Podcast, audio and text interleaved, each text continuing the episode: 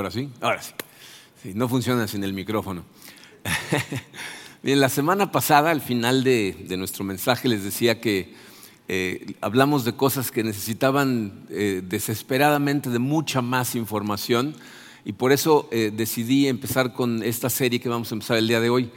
una de las cosas que verdaderamente me preocupan como pastor y como amigo de muchos de ustedes es que, fíjense, decíamos la semana pasada, cuando tú entiendes la, redención que hizo Jesucristo por ti y verdaderamente comprendes todo lo que eso significa, eso debería de tener un impacto profundo en tu vida que cause un cambio radical que se note, que se vea.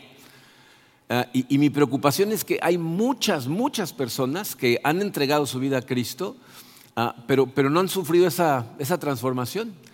A lo mejor han sufrido una manita de gato, ¿no? un pequeño cambio, ¿no? pero no ha habido una de esas transformaciones que, tú mismo te das cuenta. Yo sé que es un proceso, eh, esa transformación, pero, pero es, es, preocupante cuando no la hay y por eso vamos a estudiar esta serie que se llama eh, Redención Transformadora.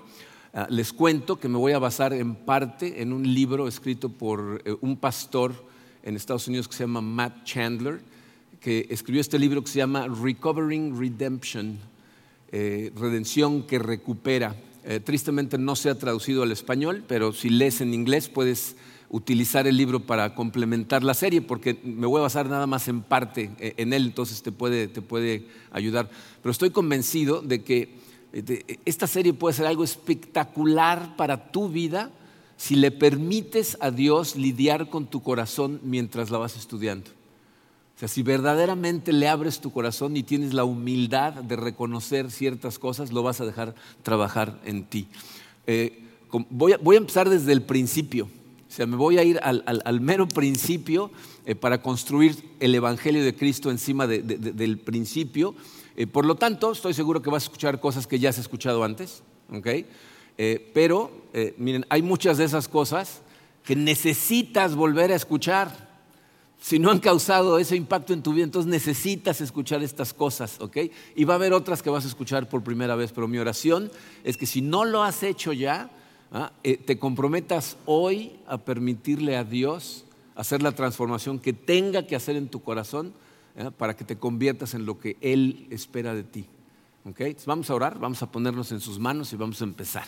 Padre, te damos tantas gracias por tu amor, Señor, te damos gracias porque eh, el hecho de que estemos aquí sentados significa que tú nos estás dando una oportunidad eh, nueva ¿ah? para, acercarnos más a ti, para conocerte mejor, para permitirte obrar en nuestro corazón y te damos gracias, Señor. Queremos poner nuestros corazones en tus manos eh, y te pedimos que nos ayudes dándonos la humildad que necesitamos para recibir de ti lo que necesitamos. gracias, Padre. Guíanos a través de toda esta serie. Te lo pedimos en el poderoso nombre de tu Hijo Jesucristo. Amén. Bien, miren, para construir sobre el Evangelio tenemos que empezar por el Evangelio. ¿no? Eh, la palabra Evangelio, eh, en griego evangelion, significa buenas noticias, ¿no? como, como vimos cuando vimos el recuento del nacimiento de Cristo, el ángel lo que anuncia es que la llegada de Jesucristo son buenas noticias para toda la gente del mundo. Pero lo que es un hecho es que para que una persona pueda saber que una noticia es buena, significa que tiene que haber la posibilidad de una muy mala noticia. Por ejemplo, eh, a principios del año pasado me hicieron una colonoscopía eh, y, la doctora que me hizo la colonoscopía después me dijo, encontramos tres pólipos y los mandamos a un laboratorio para que fueran revisados, regresa la semana que entra y te voy a decir qué encontramos. Entonces cuando regreso y me dice, te tengo buenas noticias, ¿por qué son tan buenas noticias para mí? Porque existía la posibilidad de que me dijera, tienes cáncer en el colon y entonces son pésimas noticias, ¿no? Entonces, para entender una buena noticia, tienes que entender las, malas noticias, ¿ok? Eh, el día de hoy, les, les, adelanto, es el día de las malas noticias, ¿ok? Hoy vamos a ver las malas noticias, ¿ok? Si venías con la esperanza de ser motivado, fin de semana equivocado. Hoy malas noticias, ¿ok?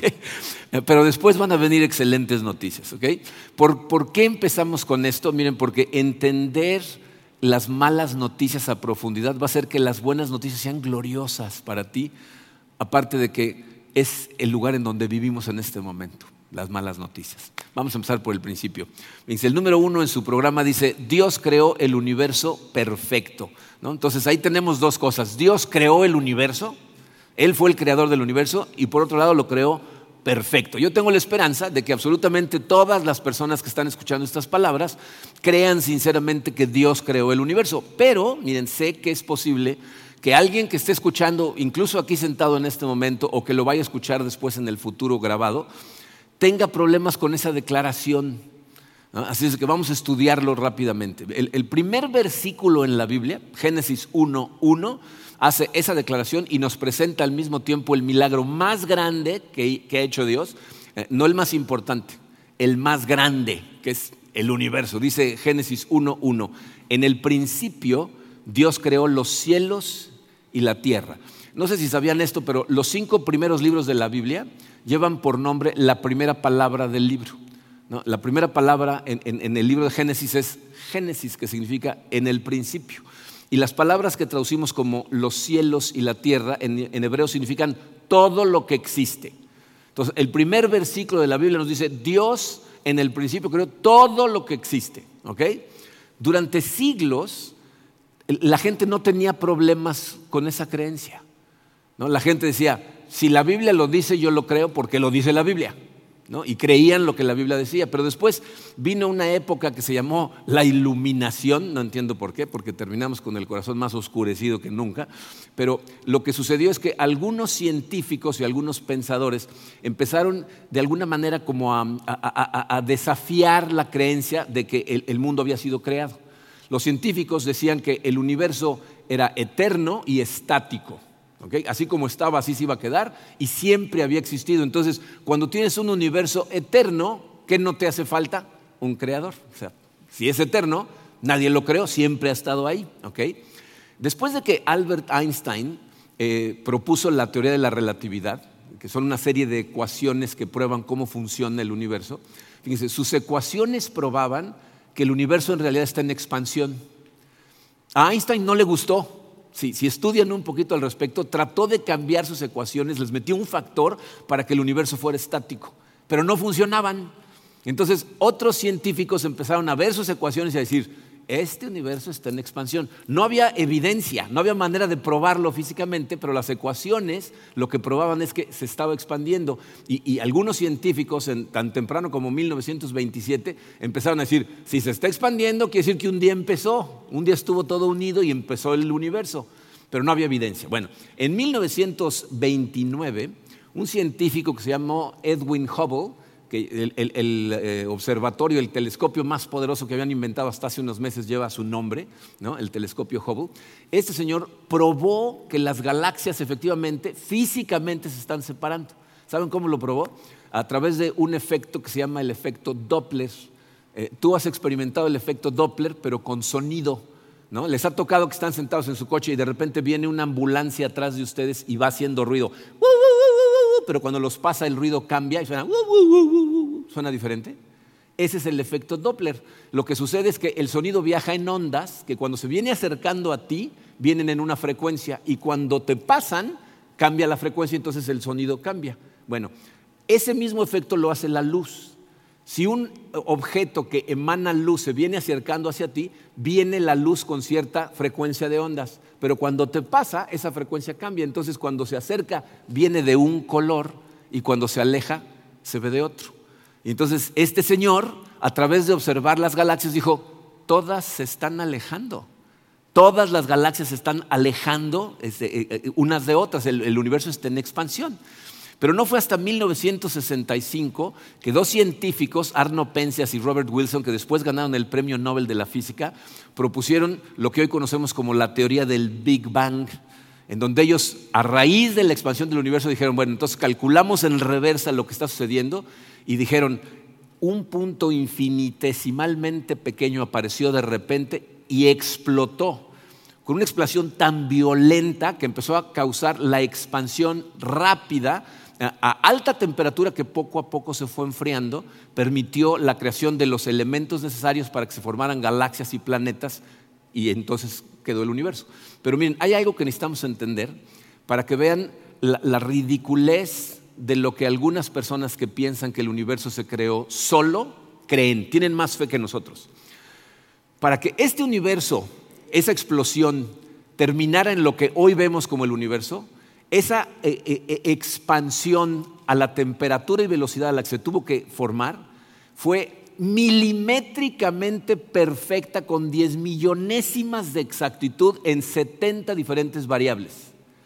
O sea, por ejemplo, si, si, la expansión a la temperatura que se estaba expandiendo no se hubiera ido enfriando precisamente a la velocidad que se enfrió, si hubiera tenido una 10 millonésima de grado hacia abajo o hacia arriba, el universo no se hubiera formado.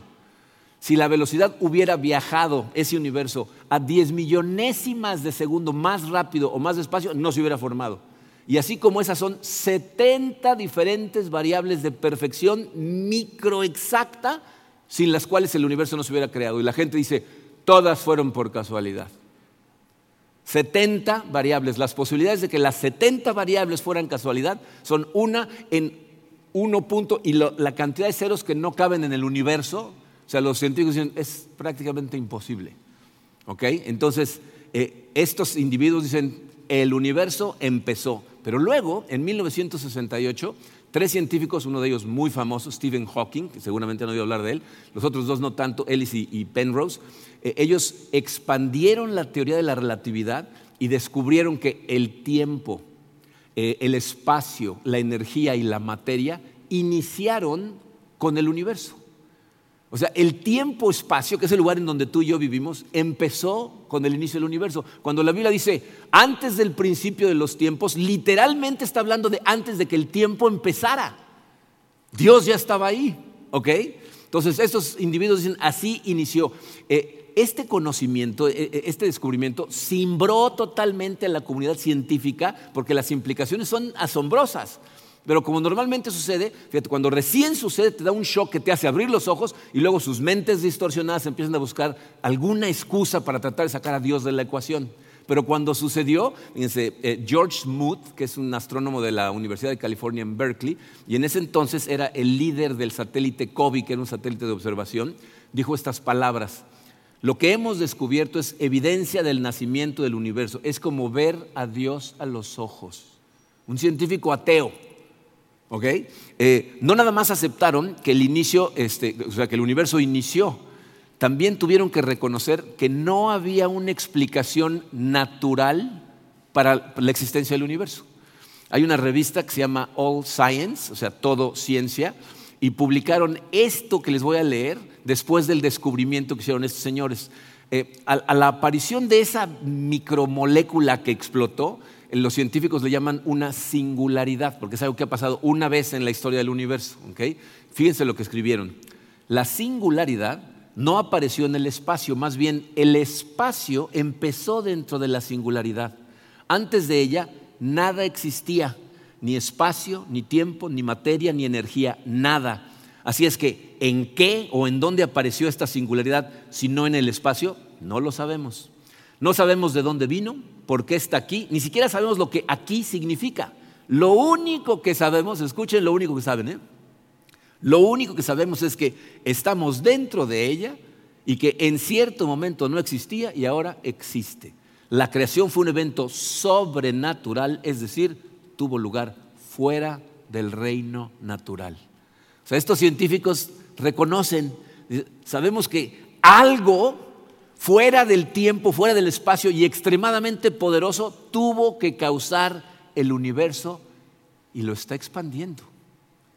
Quiero que escuchen las palabras de Isaías en el capítulo 45, versículo 12, palabras que se escribieron más de 2500 años antes de que Einstein eh, nos explicara que el universo se está expandiendo. Dice, yo hice la tierra y sobre ella formé a la humanidad. Mis propias manos extendieron los cielos y di órdenes a sus constelaciones.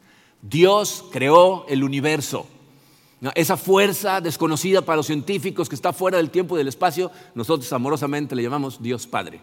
Él creó el universo. La Biblia también nos dice que Jesucristo es la fuerza activa detrás de la creación. Juan capítulo 1, versículos 1 al 3, dice el apóstol Juan, en el principio ya existía el verbo, y el verbo estaba con Dios, y el verbo era Dios. Él estaba con Dios en el principio. Por medio de Él todas las cosas fueron creadas. Sin Él nada de lo creado llegó a existir. Dios Padre es el autor del universo. Jesucristo es la fuerza creadora detrás de él y el Espíritu Santo aparece muy temprano en la creación. En Génesis 1, el segundo versículo de Génesis dice, y el Espíritu de Dios se movía sobre la superficie de las aguas. El, el Espíritu Santo no es una fuerza impersonal como algunas personas quieren verlo, es la presencia misma de Dios, que es lo que le da vida a las cosas.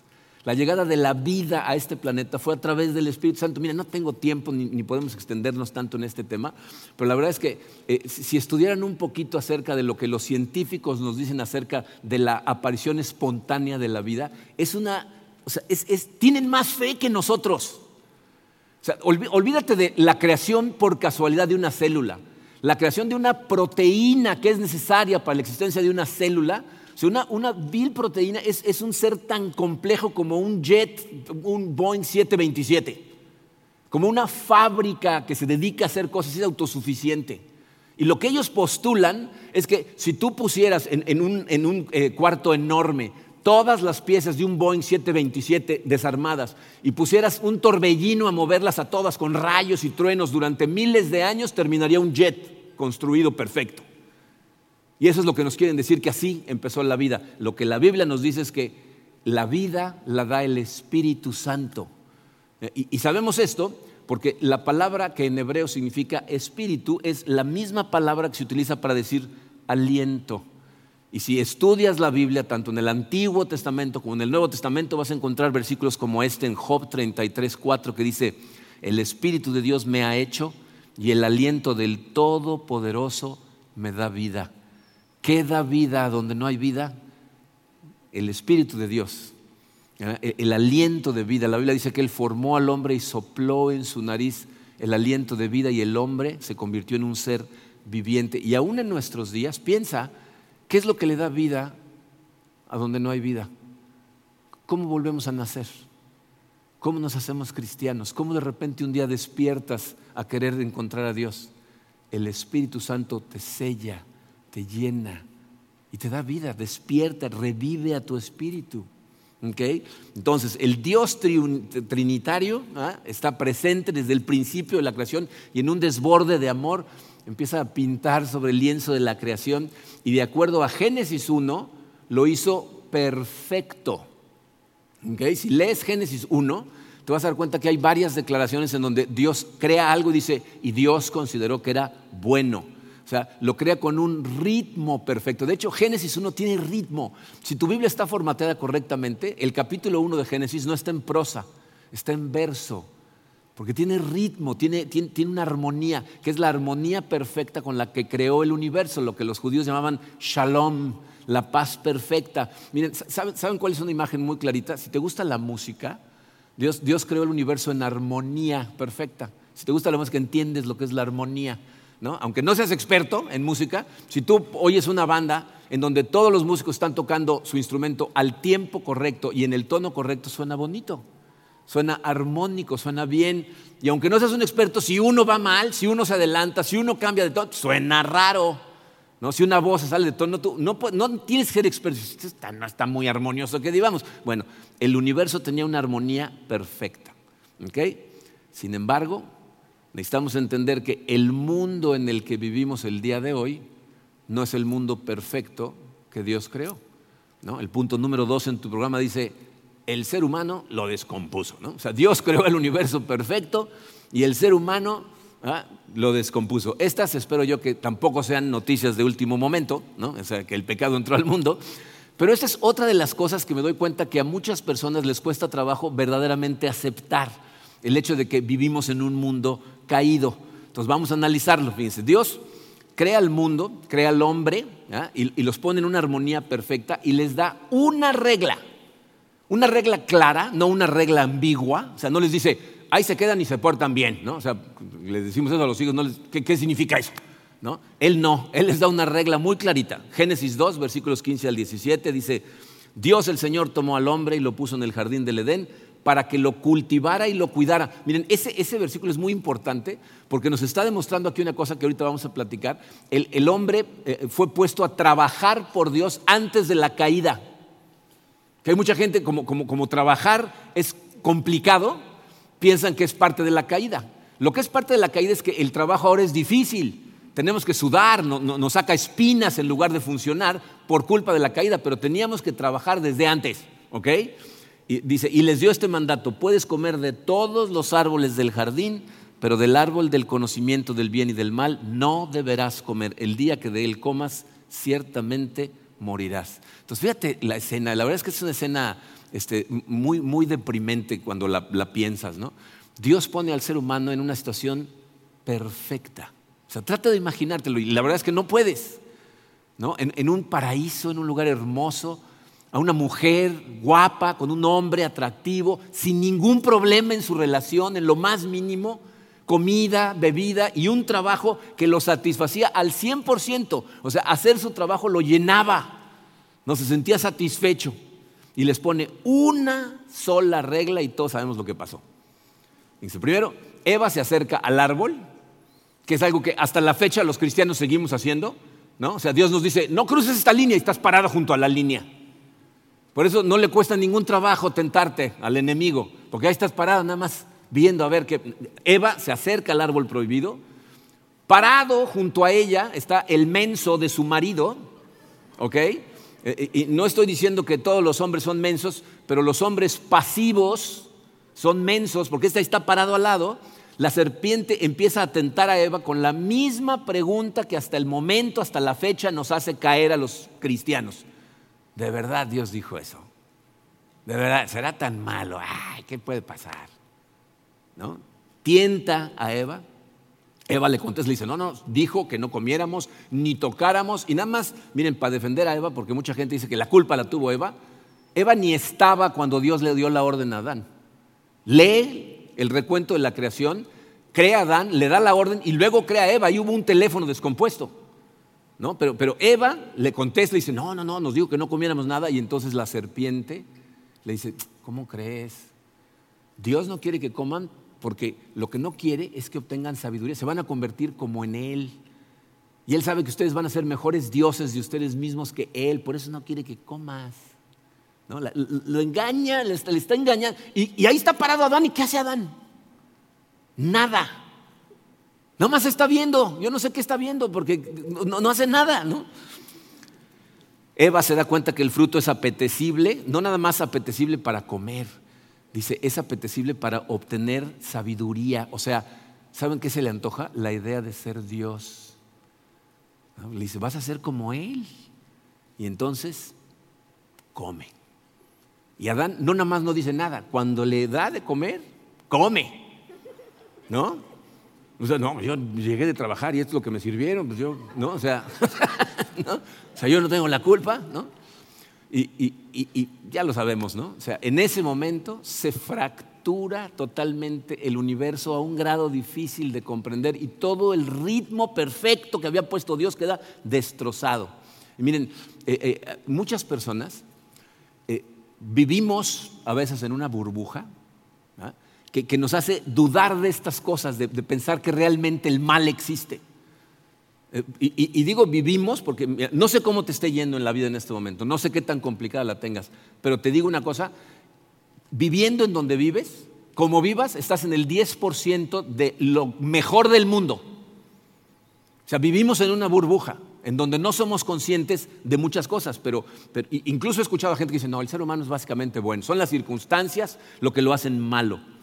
La realidad es que hay otras personas en este mundo que debido a la, actividad que realizan son conscientes de que este mundo está caído, de que este mundo está destrozado. Dice Karina y, Katrina, mi esposa y mi hija, en 2019 fueron a, a, la India en un viaje misionero con la iglesia de Houston.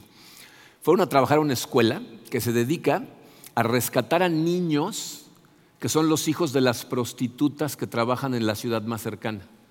Porque en la India, al igual que en muchos países pobres de África, hay hombres despiadados que van a, las aldeas más pobres donde la gente literalmente está muriendo de hambre y, le dicen a los padres de familia, tú no puedes mantener a tu hija, véndemela y yo te prometo que le voy a dar un trabajo. Y entonces estas personas la venden a las niñas desde los seis años de edad, se las llevan a la ciudad y les enseñan a prostituirse.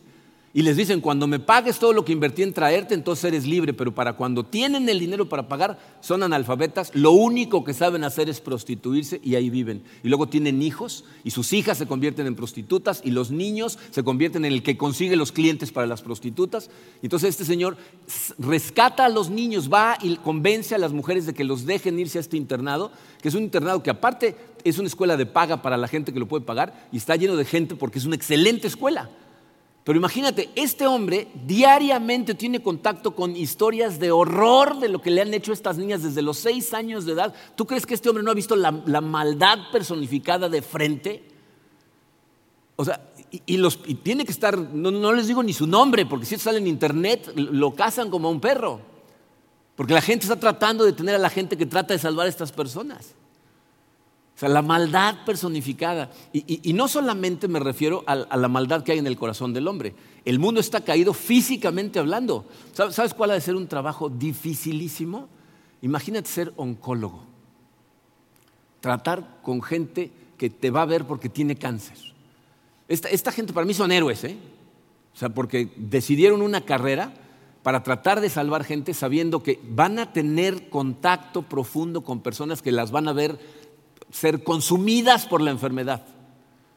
O sea, se tienen que mantener a distancia emocional porque saben que el mundo está caído, saben lo que puede suceder.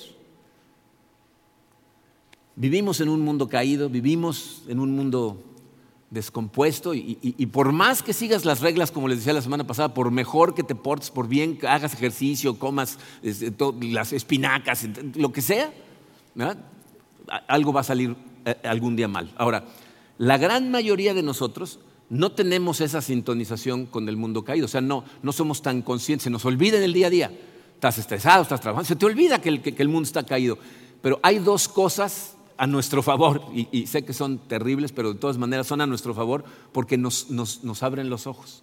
Una de ellas es cuando gente a la que amamos cerca de nosotros se enferma y fallece. Esta pandemia nos ha hecho ver lo caído que está el mundo de cerquita, a todos. Porque lo vemos, ¿no? Y entonces piensa en, cómo te simbra cuando eso sucede.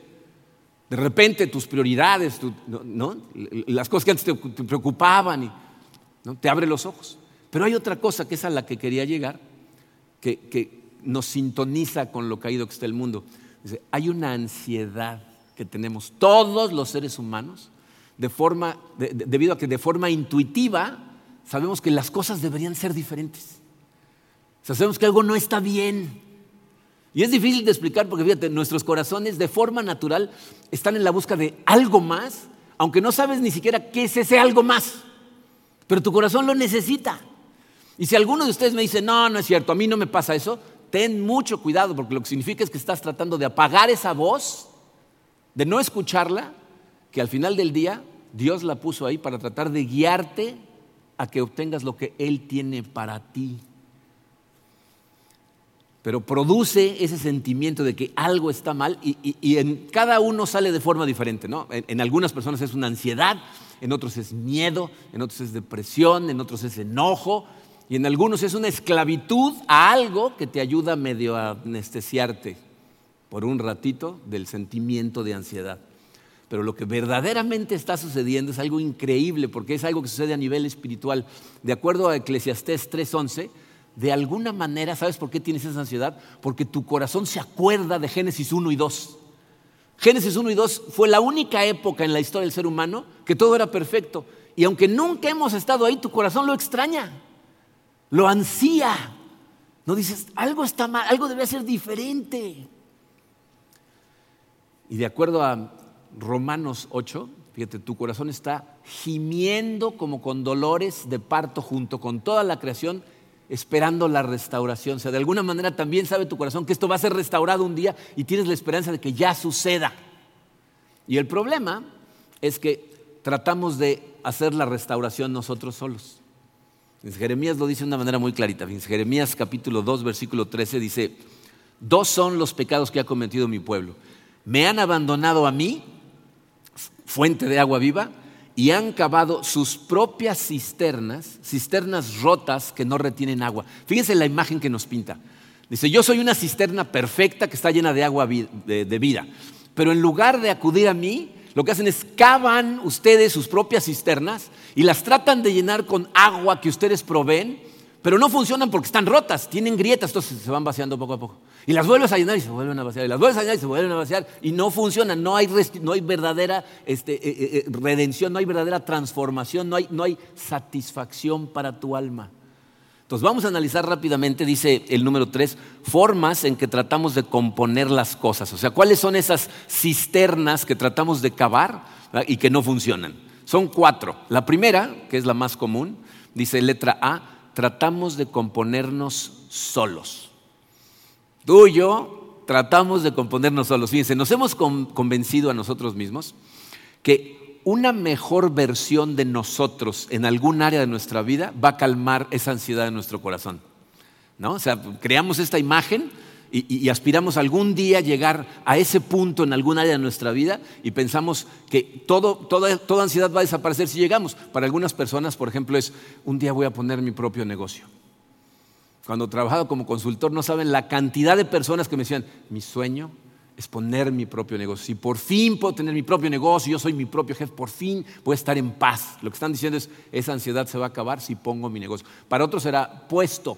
No, si llegara yo a ser el director general, entonces habría paz en mi corazón. ¿No? Para, para, algunas personas un poco más del mundo es su imagen. No, si tuviera un cuerpazo, ¿no? O que la gente volteara a verme, ¿no? Si estuviera, ¿no? Gente que se pasan horas y horas trabajando en su imagen porque piensan que eso va a restaurar su corazón y, se va a acabar la ansiedad. Pero, pero piensa en lo, irónico de creer estas cosas. yo, por ejemplo, tengo 61 años, ¿no?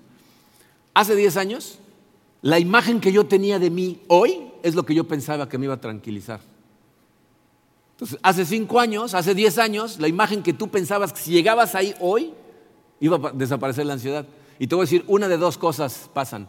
O tratas de alcanzarlo y nunca lo alcanzas y piensas que por eso sigue la ansiedad, o lo alcanzas y te das cuenta que no funciona y entonces necesitas más y necesitas más y necesitas otra imagen y tratas de perfeccionar.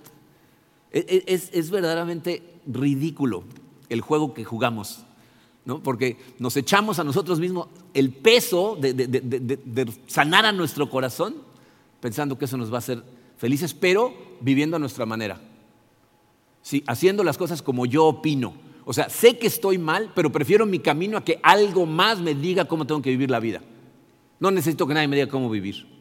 Tienes que escuchar esto claramente.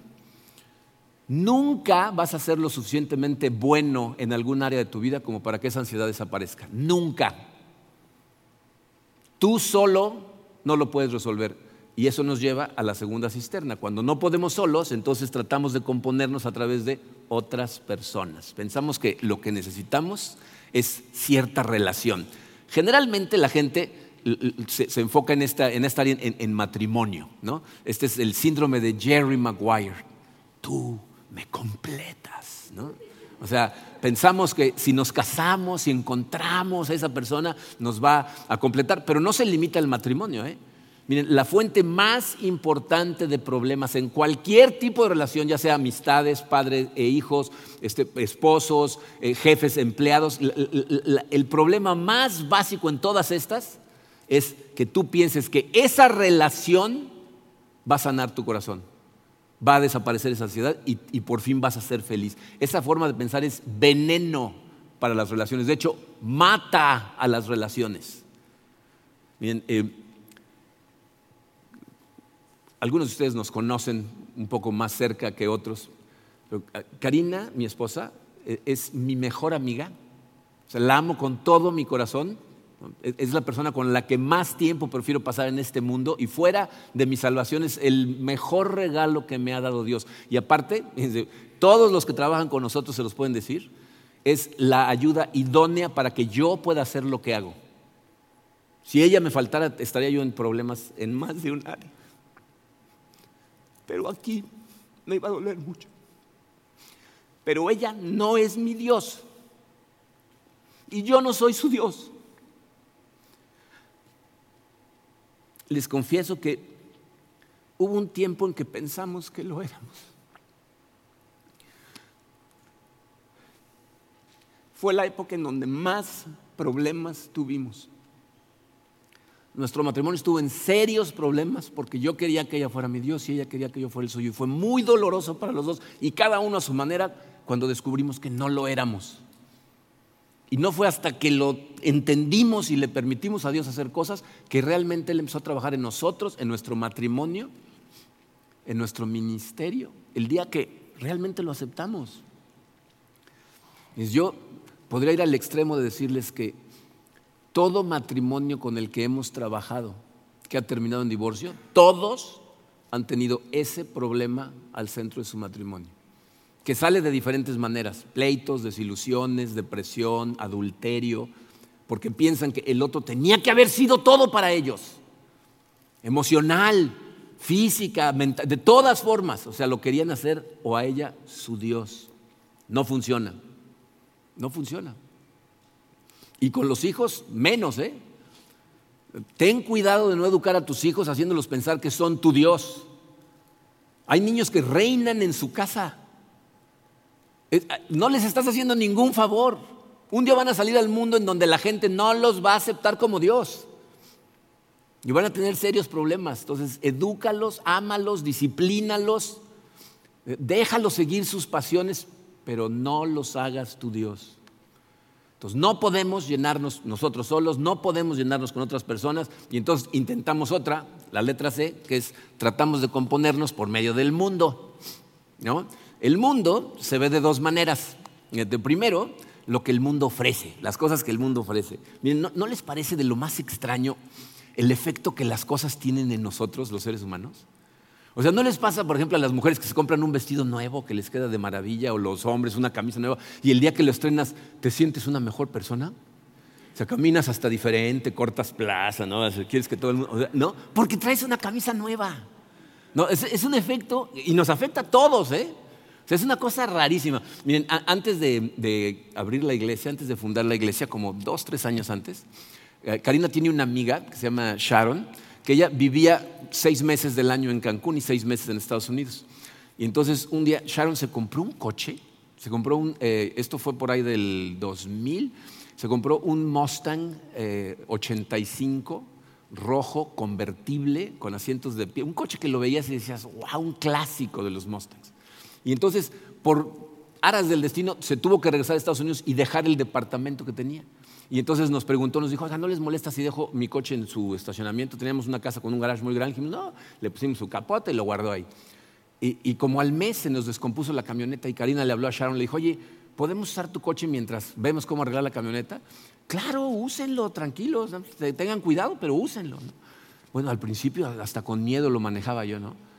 Pero poco a poco el coche, bueno, se empezó a convertir en mi identidad. O sea, pasaba yo de repente un tope y me cruzaba con alguien que me conocía y me decían, ¡qué bárbaro yo! ya lo manejaba yo así, ¿no? Karina con el pelo al aire, con el convertible, ¿no? O sea, no, miren, empezó de verdad a, ser parte integral de quienes éramos, ¿no? Lo dejábamos estacionado enfrente del, del restaurante y la gente le tomaba fotos. El coche era precioso, pero llegó un momento en que verdaderamente estábamos totalmente identificados con el mugroso coche. Y luego, viéndolo en retrospectiva, se lo empezamos a pasar a nuestros hijos. Mi hija la mayor me decía, cuando vayas por mí puedes ir con el coche, pero convertí abierto para que, para que lo vieran todos sus amigos, ¿no? Nuestra hija la mayor. O sea, horrible. Cuando nos lo pidieron, ¿no? A los tres meses llegó Sharon y, oye, ya necesito el coche. ¿Qué? ¿Cómo? ¿Pero por qué? Te lo compro. No teníamos dinero. Digo, a ver qué niño vendemos, ¿no? O sea, para quedarnos con el coche. Fue como si me hubieran arrancado un riñón, o sea, cuando lo entregamos, lo, fuimos, lo vimos así como se iba. Y, nos duró la sensación durante no saben cuánto tiempo, ¿eh? porque aparte nuestra camioneta se había descompuesta y mi papá nos prestó, nos prestó un coche que tenía un bochito. Y ahí íbamos en el bochito. y pasaban coches bonitos y sentía yo en el estómago. Y tiempo después fue que empezamos con la iglesia, empezamos a caminar la mano de Dios y entendí lo que había sucedido y entonces pudimos lograr deshacernos de eso. ¿no? ¿Ah? ¿Y, saben cuál creo que fue el problema? Por lo que nos duró tanto tiempo, porque nada más lo manejamos como dos o tres meses. Entonces no hubo tiempo de que se hiciera viejo. ¿Entiendes lo que te digo?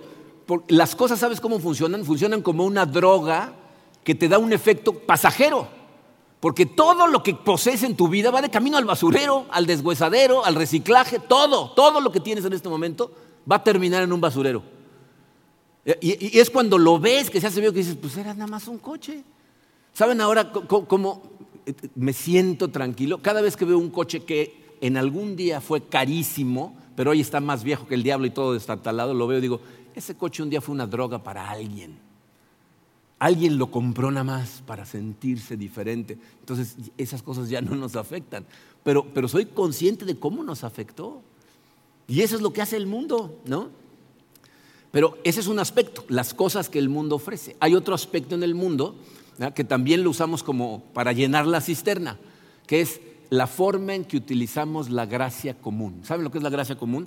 Todas las cosas que Dios le da a todos los seres humanos sin importar en qué crean. Sin importar tu fe, Dios hay regalos que nos dio a todos. ¿no? Por ejemplo, la comida. ¿Están de acuerdo en que la comida es algo maravilloso? A mí, la verdad, la comida me encanta. En nuestra casa mucho gira alrededor de la cocina y la comida es un regalo maravilloso de Dios, pero lo puede disfrutar quien sea. Creas o no creas en Dios, esa es gracia común. Un buen vino es un regalo de Dios. La Biblia nos dice que son regalos de Dios. Las relaciones sexuales, creo que fue una de sus mejores ideas. Es un regalo de Dios. Pero, pero, pero, ¿qué sucede? son buenas cuando son disfrutadas como Dios nos dice que las disfrutemos. Por culpa de la caída, el hombre, ¿sabes qué es lo que hace? Trata de usarlas para sustituir a Dios. O sea, piensas que puedes llenar a tu corazón con esas cosas y no funciona y entonces cada vez necesitas más. Y por eso dice, la gente que está convencida que si tuviera más estaría mejor son los que son capaces de ir a comprar niñas y venderlas. El corazón llega a estar oscurecido por tu desesperación por obtener esas cosas que piensas que van a satisfacer tu corazón. Cosas terribles nos suceden cuando usamos sus regalos fuera de los límites que Dios estableció. Miren, la verdad es que ah, yo estoy sorprendido, y no debería de estarlo, pero estoy sorprendido como esta generación en la que vivimos está tratando de retar los límites de Dios con todas sus fuerzas, y es una locura lo que están haciendo. ¿Se entiende que los límites son cosas positivas?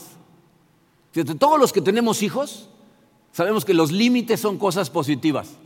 Piensa en, una pareja que tiene una casa de dos pisos y tiene un bebé de más o menos un año que está empezando a aprender a caminar.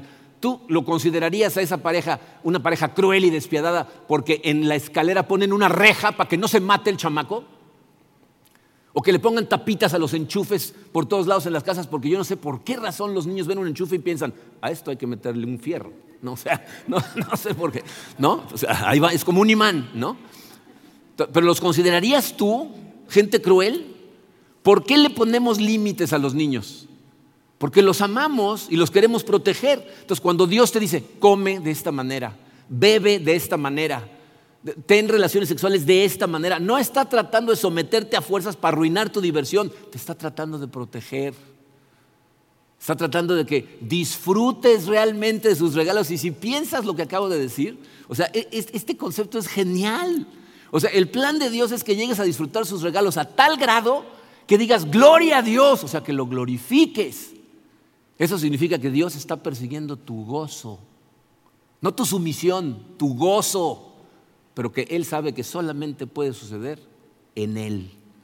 ¿No es lo que nos dijo Jesucristo? Yo he venido para que tengan vida y la tengan en abundancia. Cuando corremos al mundo, abusamos de la gracia común, nos hacemos daño a nosotros. Generalmente le hacemos daño a otras personas. Por eso nosotros, los creyentes, debemos de tener cuidado de no acudir al mundo como si fuera una cisterna ¿ah? que podemos llenar con esas cosas. No cumple lo que promete el vacío, invariablemente regresa. Entonces, tenemos la cisterna de nosotros mismos, la cisterna de otras personas, la cisterna del mundo. La, cuarta, la letra D, tratamos de componernos con religión. Esa a lo mejor te sorprende. ¿eh? pero tratamos de hacerlo con religión. ¿Sabes qué tienes que comprender? El cristianismo, o sea, ser cristiano no es una religión, es una relación. La religión es otra cosa. hace muchos años en Inglaterra hicieron un fórum de teólogos y discutieron durante varios días muchos temas diferentes acerca de teología, pero un día estaban todos discutiendo cuál era la diferencia entre el cristianismo y todas las demás religiones, cuál era la contribución más importante del cristianismo. Y, llevaban horas, ¿eh? porque unos decían, no, es la encarnación, no, como la encarnación, hay otras religiones en donde según ellos un Dios y de esto. Y en eso entró C.S. Lewis, famoso cristiano que antes fue un famoso ateo. Y entonces les dice, ¿qué? ¿Por qué tanta discusión? ¿Por qué tanta laraca? Y le dicen, no, pues estamos discutiendo qué hace diferente al cristianismo de todas las demás religiones. Dijo, ah, eso está muy fácil. La gracia. La gracia de Dios es lo que hace toda la diferencia. Todas las demás religiones son un sistema de apaciguamiento para la deidad. ¿Qué tengo que hacer para que Dios esté contento? ¿Eh? Es un sistema que se llama de afuera hacia adentro. ¿Qué tengo que hacer externamente por fuerza de voluntad para que haciéndolo una y otra vez Dios esté contento y aparte mi corazón por fin se transforme por fuerza de voluntad? No funciona. De hecho, la, religión puede ser tan esclavizante como el mundo. Porque si lo piensan, esta cuarta cisterna es igual a la primera. Te estás tratando de salvar tú solo, nada más que al final de lo que tratas de hacer dices amén. Pero te estás tratando de salvar tú solo. No te puedes arreglar a ti mismo a través de actividades religiosas, no funciona. Ahora, el problema con todas estas es que temporalmente funcionan. ¿no? La idea de la cisterna que se va vaciando, o sea, durante cierto tiempo parece que funcionan. ¿no? O sea, hacer ejercicio y ponerte en forma y tener un cuerpazo te hace sentir bien, pero es una cuestión de tiempo en que te das cuenta que el tiempo no se detiene. Las enfermedades no discriminan. De todas maneras van a pasar cosas, ¿no? enamorarte de una persona es una cosa hermosa, ¿no? ¿No les encanta la sensación de las mariposas en el estómago? Pero si lo piensas, fíjate, nuestra sociedad ni siquiera es amor lo que realmente persigue. O sea, e, e, el, amor, como lo describe la Biblia, es sacrificial. Lo que la gente anda buscando es el sentimiento, pero sin tener que sacrificar nada. Si hay que sacrificar, mejor me cambio de pareja. Entonces no estamos persiguiendo verdadero amor. Por eso, el profeta Isaías nos dice en Isaías 55, versículo 2, dice, ¿por qué gastan dinero en lo que no es pan y su salario en lo que no satisface? Escúchenme bien y comerán lo que es bueno y se deleitarán con manjares deliciosos. ¿Puedes escuchar la invitación de Dios? Dice, ¿para qué estás persiguiendo pan que realmente no alimenta?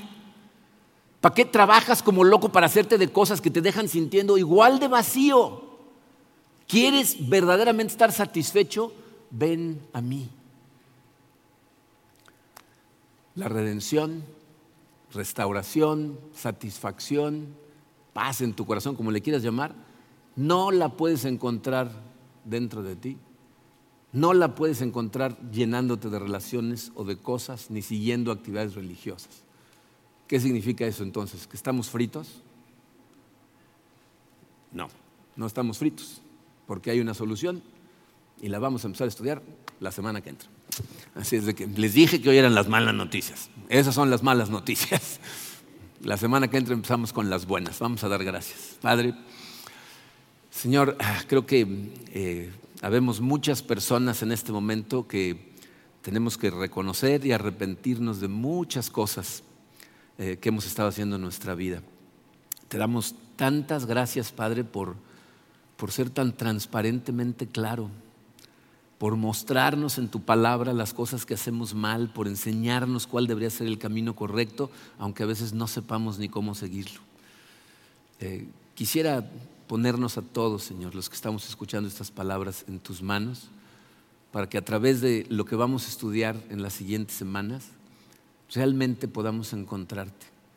Realmente hay una satisfacción de nuestras almas, que realmente, sin importar las circunstancias que estemos viviendo, podamos sentir paz, podamos sentir fortaleza y tengamos una claridad acerca de cómo vivir esta vida. Gracias por tu amor, Señor. Gracias por tus promesas. Sabemos que vas a cumplir lo que prometes y no nos vas a dejar en paz hasta que termines la obra en nosotros. Gracias, Padre. En el nombre hermoso y poderoso de tu Hijo Jesucristo. Amén. Bien, miren, eh, rápidamente nada más tengo un mensaje, un aviso. Eh, les recuerdo a todos los padres de familia, muchos de los cuales seguramente nos estarán viendo a través de internet o lo van a ver grabado después, que el área de niños de comunidad de fe, aunque está cerrada, sigue teniendo disponible su programa a través de, o sea, todas las clases y las actividades que, realizan o que realizaban aquí, las tienen disponibles en Facebook para niños, en nuestra página de comunidad de fe, que es eh, comunidad de fe, facebook.com, diagonal niños.cdf, está en la parte de atrás de su programa. Eh, ellos necesitan de ustedes para conectarse muchas veces. Entonces, ayúdenles a conectarse para que, aunque tengamos el área cerrada, nuestros niños no se desconecten. ¿Ok? Muy bien, pues yo eh, espero que realmente esta serie sea de, gran bendición, de cambios radicales, de transformación profunda para todos nosotros. Los queremos mucho eh, y si Dios nos da vida, esperamos verlos aquí la semana que entra para continuar. Los dejo en manos de Jenny para que les dé la salida. Gracias a todos.